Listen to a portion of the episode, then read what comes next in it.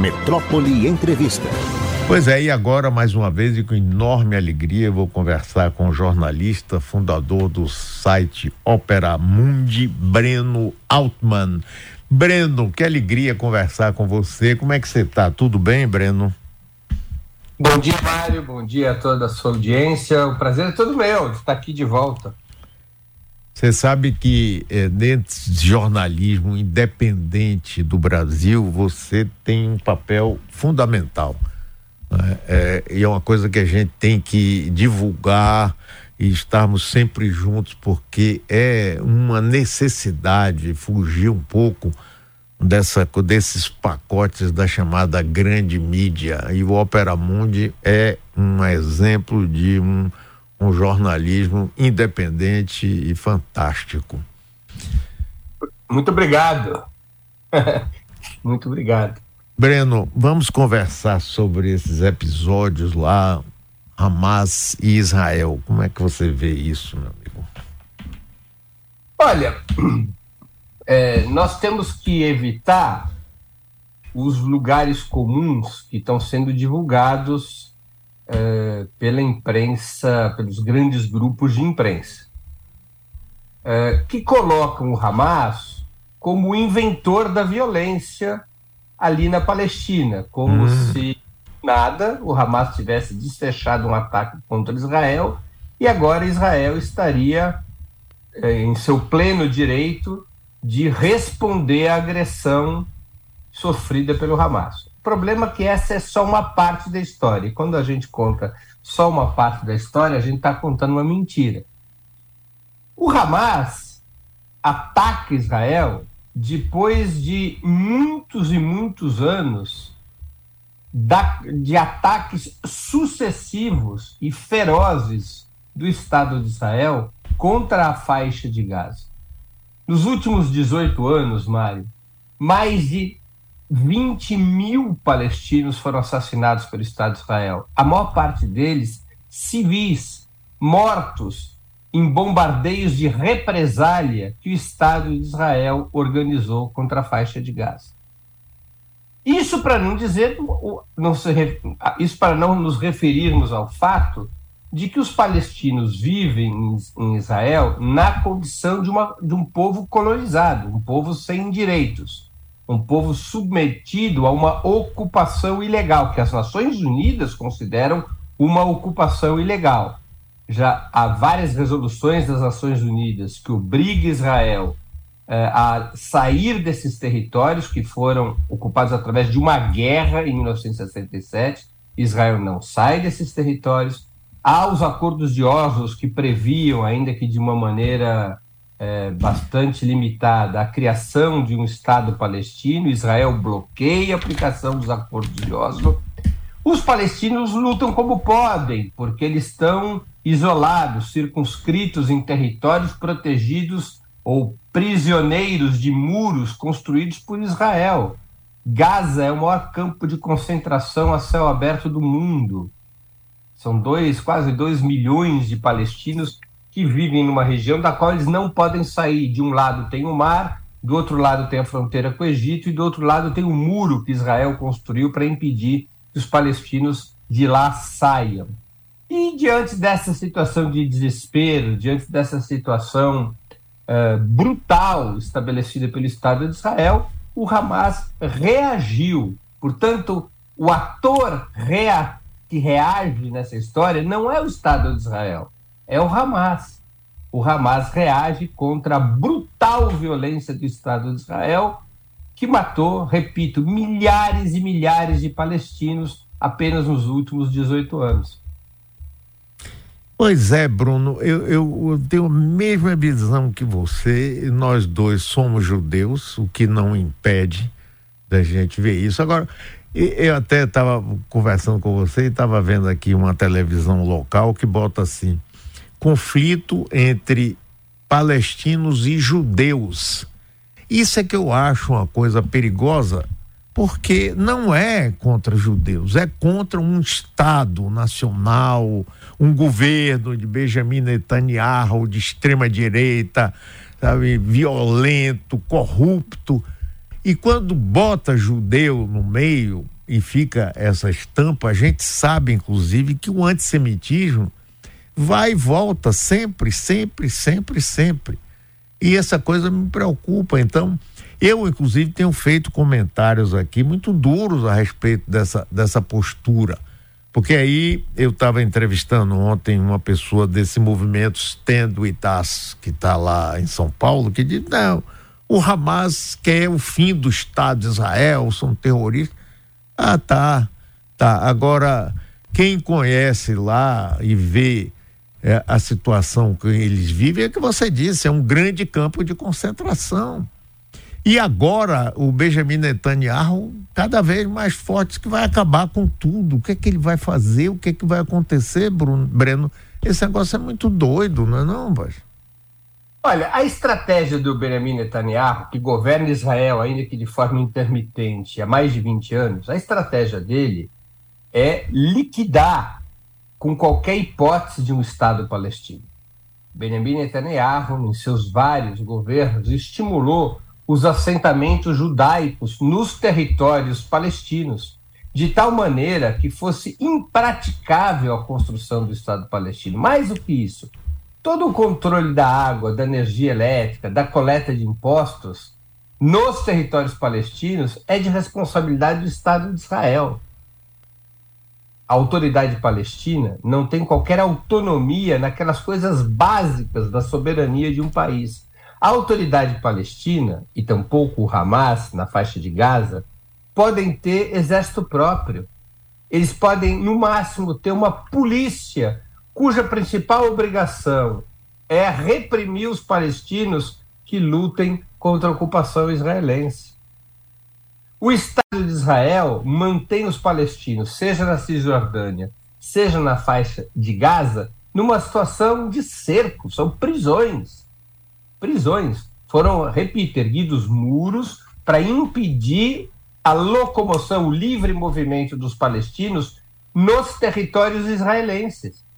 Eles ficam aprisionados nestes campos palestinos com esse grau de dependência em relação a Israel. Então a estratégia do Benjamin Netanyahu foi aprofundar essa situação o tempo todo, criando pretextos, criando maximizações, reagindo à legítima luta anticolonial do povo palestino, cada vez com mais violência, e tendo para esta estratégia o apoio incondicional dos Estados Unidos, da França, do Reino Unido, do Canadá, da Itália, que assinaram ontem uma nota, Mário, é uma nota impressionante, que é de solidariedade incondicional a Israel, de solidariedade ao esforço militar de Israel para destruir a faixa de Gaza e uma ameaça contra quaisquer outros países, e citam especialmente o Irã, que ousem ser solidários com a resistência palestina. Então, o governo Netanyahu conta com a plena colaboração dos governos ocidentais, ironicamente, os mesmos que apoiam a Ucrânia na guerra contra a Rússia, para que a gente possa compreender melhor o que está em jogo do ponto de vista geopolítico. Nós estamos conversando com o Breno Altman, jornalista e, e, criador do site que eu recomendo muito, Opera Mundi, um site de notícias independente que tem essa capacidade de falar com toda clareza essa coisa, porque a gente vê, Breno, é, na grande mídia, o terrorista lá miserável, entrou, matou gente e tal. Sim, sim. E o que é que 2 milhões, mais ou menos 2 milhões e 300 mil palestinos vivem aprisionados ali. Rapaz, olha, é uma coisa inimaginável. Inimaginável. A gente fica. Porque a imprensa vai toda nessa conversa, né? Aí vem o presidente dos Estados Unidos, Biden já mandou um porta-aviões e mais três navios de guerra para lá é? e todos os outros países dando a maior força a essa coisa e esse desejo assassino de Netanyahu não vai sobrar nada. Marcaremos séculos, muito tempo. Onde é que a gente vai parar com isso, não é, é, Breno? Agora, eu estava especulando ontem, conversando até com um jovem que tem uma posição também muito boa É, o que é que é, o Hamas, quando fez, e foi muito bem feita essa operação do Hamas, hein, deu um 1 a 0 na segurança, na inteligência israelense, que é tida como a melhor do mundo, né, tomou uma bolada nas costas assim, forte. O Hamas, quando fez essa operação, sabia que a reação seria muito grande. O que será que na cabeça, na, o que é que você poderia imaginar o que é que levaria o Hamas a fazer esse gesto, sabendo que a represália seria muito forte? Olha, Mário, uh, eu tenho uh, a compreensão de que o cálculo do Hamas era desmontar o jogo que estava sendo armado nos últimos anos para isolar a causa palestina. Eu acho hum. que o hum. Hamas agiu eh, da forma como agiu, se preparou para um ataque de grandes proporções contra Israel com cinco objetivos. O primeiro objetivo, disseminar a rebelião por todos os territórios palestinos. Sim. Hamas ataca Israel, Israel ataca a faixa de Gaza e todos os demais territórios palestinos entram naquilo que se poderia chamar da terceira intifada. Né? A primeira uhum. foi nos anos 80, a segunda foi no início dos anos 2000, seria a terceira intifada. Intifada é o nome em árabe para rebelião. O segundo objetivo que o Hamas possui é internacionalizar na minha opinião, o segundo objetivo é internacionalizar o conflito, fazendo com que o Hezbollah, que é uma força guerrilheira de, também de origem islâmica, mas xiita e não sunita como o Hamas, o Hezbollah se concentra no Líbano e é uma organização muito mais preparada, bem armada e experiente que o Hamas. Trazer o Hamas, o Hezbollah, para o conflito. O Hezbollah é apoiado pelo Irã que também é um país xiita, um Estado xiita, dirigido por muçulmanos xiitas. Então, creio que esse era o segundo objetivo é, do Hamas: quebrar o isolamento palestino e a fraqueza militar, criando uma situação que o Hezbollah também entrasse no conflito. Acho uhum. que tem um terceiro objetivo, além de trazer o Hezbollah, trazer o Irã para a cena da guerra. O Irã uhum. tem um exército poderoso, muito treinado, muito bem armado, possui condições econômicas de sustentar um esforço de guerra e é radicalmente antisionista. Portanto, é, é uma força militar que ajudaria a pressionar uh, e a combater o Estado de Israel. Seja uma intervenção direta do Irã, seja indireta através da Síria. Lembremos que o Irã foi fundamental na Síria para o governo Assad derrotar o Estado Islâmico, com apoio da Rússia também, e os grupos é, armados que eram financiados pelos Estados Unidos, armados pelos Estados Unidos, para derrubar o governo Assad. Os Estados uhum. Unidos tentaram fazer na Síria o que fizeram no Iraque, o que fizeram na Líbia, o que fizeram no Afeganistão e não conseguiram, por conta do apoio russo e do apoio iraniano. Então, acho que esse era um terceiro é, objetivo do, do, do, Hamas. Acho que existe um outro objetivo é, que é provocar uma comoção mundial. Né? Provocar uma comoção mundial, fazer com que a questão palestina, que estava meio marginalizada na opinião pública internacional, volte a ser um tema de grande relevância. E quinto objetivo, e eu não os estou colocando necessariamente na ordem de importância, e um quinto objetivo que era impedir e reverter a aproximação de três países árabes ah. com Israel, a Arábia Saudita, os Emirados Árabes e Omã. Esses países estavam se aproximando de Israel, estavam prestes a fazer acordos com Israel, o que deixaria a causa palestina extremamente isolada diante dos ataques eh, do, do Estado de Israel contra a faixa de Gaza, essa possibilidade desses acordos da Arábia Saudita e dos Emirados Árabes com Israel, elas ficam desfeitas e a Arábia Saudita e os Emirados Árabes, especialmente a Arábia Saudita, já soltou um comunicado batendo duro no Estado de Israel. A Arábia Saudita, especialmente, mas também os Emirados Árabes e outras repúblicas árabes, como o Catar, são essenciais no financiamento dos palestinos e no financiamento do próprio Hamas. Portanto, eu acho que esses eram os cinco objetivos do Hamas. é necessário ver como evolui a situação, como se esses objetivos serão ou não alcançados. Mas eu entenderia dessa maneira a estratégia do Hamas. É perfeita, rapaz. Eu gostei muito. Essa análise é perfeita, perfeita. E o que tudo indica, Breno, não sei se você concorda, que essa coisa não vai acabar tão cedo, não. A gente viu, você citou aí o caso da Síria não é? Quanto tempo ficou aquela coisa, a intervenção do Irã, da Rússia, dos Estados Unidos, da Turquia, quer dizer, tem todo esse, esse potencial de transformar esse episódio numa guerra de uma duração de média para longa. Você acha isso?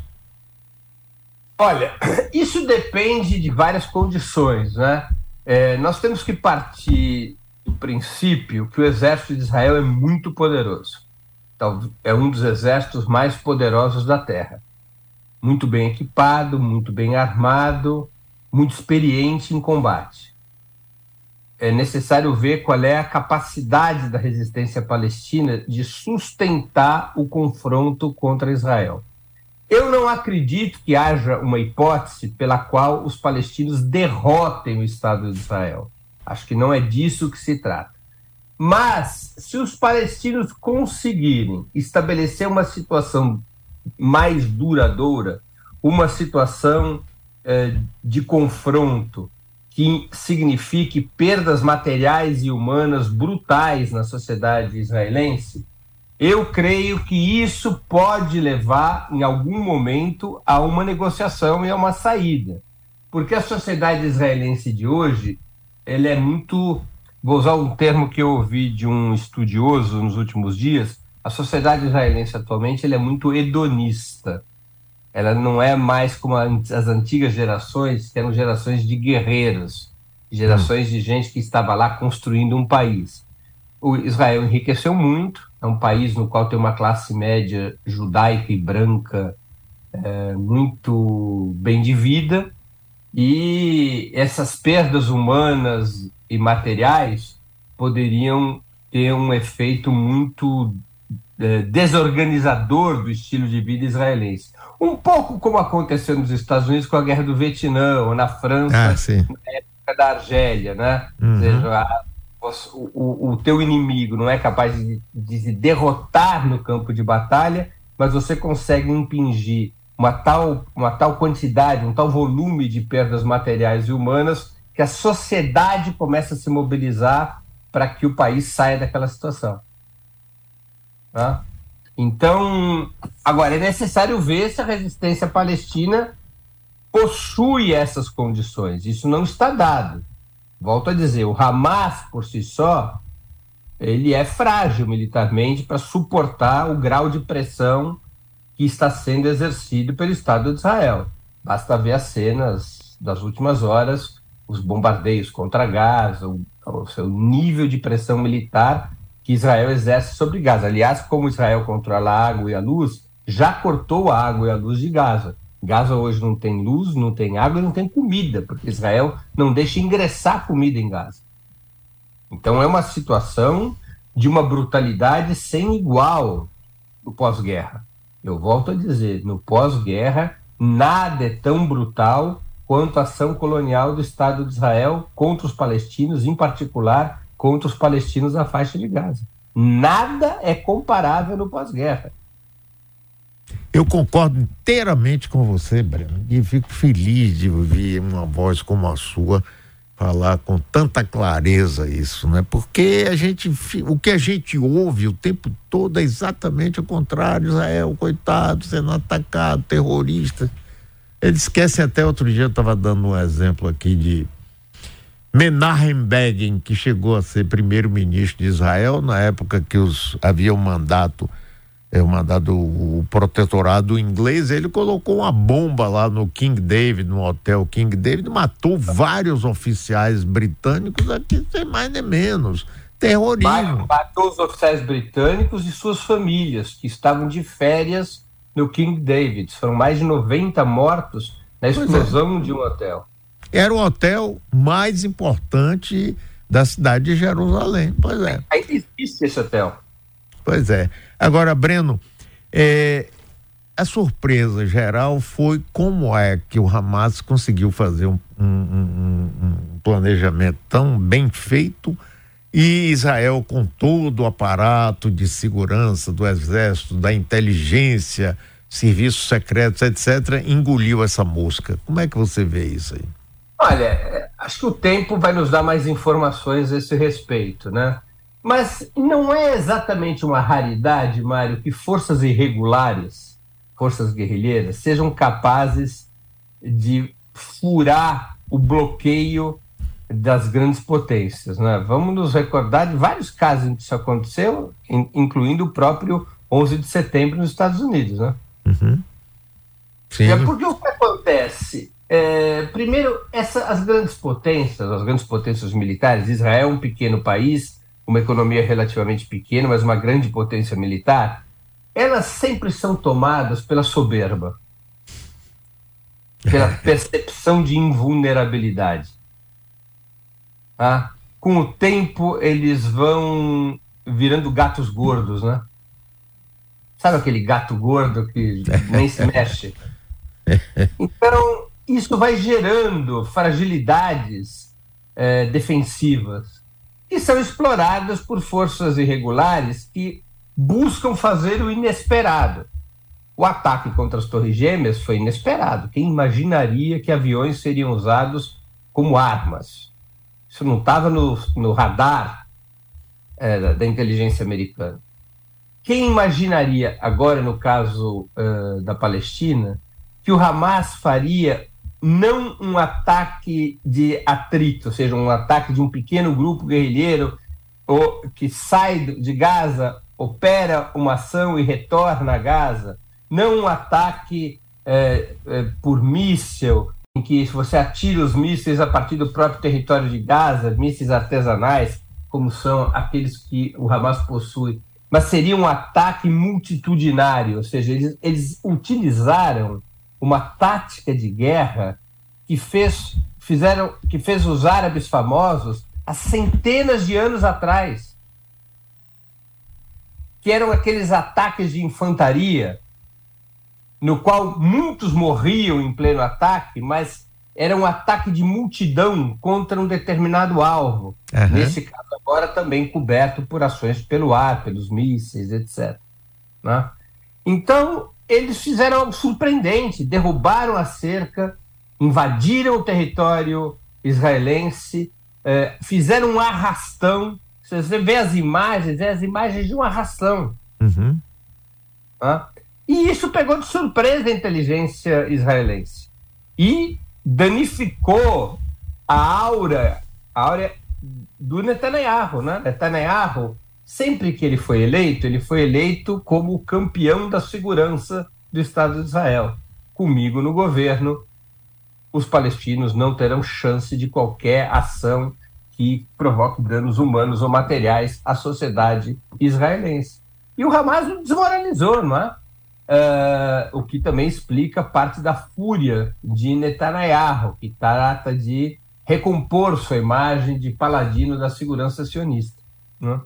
Então, uh, eu, claro, nós vamos precisar ter mais informações, no, eh, certamente as teremos daqui meses ou anos. Uh, nós vamos ter livros e vamos ter documentários e vamos ter narrativas para a gente poder entender mais detalhadamente como é que o Hamas conseguiu uh, furar o cerco da segurança israelense. Mas o fato é que o fez. E volto a dizer, isso também aconteceu no Vietnã. Né? Qual é a, a, a, a, situação mais inesperada da história da humanidade? que o Vietnã tivesse derrota, derrotasse os Estados Unidos no campo de batalha depois de já ter derrotado a França. Então, o Vietnã é uma espécie de esportista que bate um recorde, todo mundo aplaude e em seguida bate um recorde de novo. É incrível, então, essa história é incrível mesmo, Breno. Essa história é incrível. O Vietnã derrotou a França da forma humilhante. A França até hoje não se recuperou. Até hoje não se recuperou de Dien Bien Phu, em 54. É a batalha mais desmoralizada, já so, mais desmoralizante já sofrida por um exército na história moderna. Os franceses foram humilhados pelos vietnamitas a partir de uma operação de inteligência. eles foram atraídos por um vale, achando que iam aniquilar o exército vietnamita. Eles foram para o vale de Dien Bien Phu e eles estavam cercados pelas montanhas. E os vietnamitas dispararam até destruir o exército francês. O exército francês se rendeu incondicionalmente e teve que se retirar do Vietnã. E, e os americanos, Breno, você lembrou bem, é, é, fugindo aí, o pessoal tentando agarrar, se agarrar no último helicóptero, rapaz. Que coisa! Você pensar no, no poderio militar americano, rapaz, com aviões, helicóptero, todo o dinheiro do mundo, sai fugido, rapaz, de um povo lá que. Vai, é, é fantástica essa ah, história. Então, as forças irregulares, outro, outro exemplo, que é até mais próximo da situação palestina a luta pela independência da Argélia contra a França. Sim. Também era muito desigual, não havia paridade de armas, não se pode falar propriamente numa guerra tradicional entre a Frente Nacional de Libertação da Argélia, nos anos 50 e 60, e o exército francês. Mas a guerrilha argelina fez da vida dos franceses na Argélia um inferno. Um inferno. E provocou um desgaste que empurrou a França para a declaração da independência. Com a reação, inclusive, da parte mais radical do Exército, que criou aquele organização do Exército Secreto, né? A OAS, né? que não é a construtora aqui do Brasil. Isso. é a organização do, do Exército Secreto, né? Que, inclusive, tentou assassinar o De Gaulle. Sim, sim, claro, claro. Célebre. Tem até um filme muito interessante que conta essa história. Ô, Breno, conversar com você, rapaz, é muito bom, viu? Muito bom. E seu site Opera Mundi, rapaz, é uma coisa maravilhosa. Parabéns, meu amigo. Obrigado, viu, por você está aqui com a gente, nos ajudando e falando com tanta clareza. Fantástico, viu? Sou seu admirador, meu amigo. Mário, é, eu que agradeço. É o melhor programa de rádio do país. Eu tenho uma honra e um prazer enorme quando você me convida e você é um grande jornalista, uma grande figura humana. Então, para mim é que é uma alegria poder estar aqui conversando contigo com sua altamente qualificada audiência. Valeu, Brano. Um abração para você, amigo, rapaz.